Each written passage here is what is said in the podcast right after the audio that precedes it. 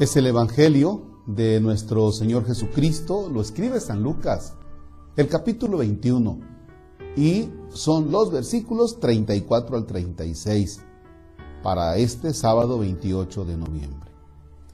En nombre del Padre, y del Hijo, y del Espíritu Santo. Amén.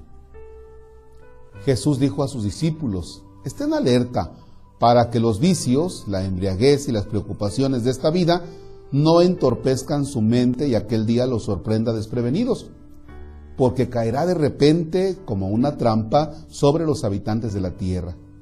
Velen pues y hagan oración continuamente para que puedan escapar de todo lo que ha de suceder y comparecer seguros ante el Hijo del Hombre. Palabra del Señor. Gloria a ti, Señor Jesús.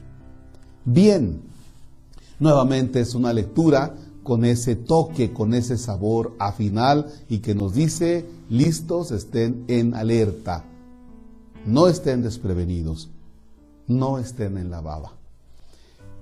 Hace unos días una, una persona eh, hizo una cita y me dijo, llego a platicar con usted, ¿le parece que a la una de la tarde? Totalmente de acuerdo. Bien, pues eran una y media y la persona no llegaba y le eché un telefonazo.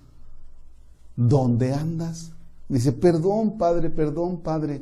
Es que por ir escribiendo en el teléfono, dice, cuando me di cuenta, pues no me bajé en la parada del autobús, dice, y el autobús pues ya va hasta maltrata, dice, ya, ya no se quiso parar en otro lugar. Y bueno, me estaba carcajeando y le decía, pues por sonso, por ir con el teléfono. Y si ustedes se dan cuenta, nos puede pasar que por ir con el teléfono de pronto chocas. O a las señoras van con el teléfono y dejan por ahí el pobre chiquillo, ¿verdad?, que va caminando. Entonces, eh, creo que entendemos muy bien esto de estar distraídos. Y el texto dice, listos, no sea que los vicios, la embriaguez, las preocupaciones de esta vida, no sea que por estar metidos allá, preocupados en un montón de cosas que sí son propias de esta vida, pero que nos pueden distraer de algo que es fundamental para nuestra existencia. Y es lo siguiente. ¿Cómo estás en relación con Dios si Él te llamara a su presencia o si hoy tuvieras que estar con Él. ¿Cómo estás con Dios? Porque a eso nos lleva la lectura. No es que quiera aparecer con un lenguaje trágico, a eso nos lleva la lectura.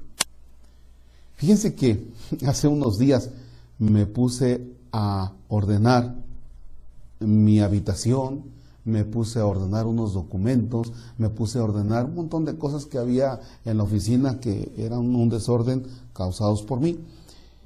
Y llegó el momento en que me preocupé y dije, ah caray, todo lo estoy poniendo en orden, ¿no será que me voy a morir?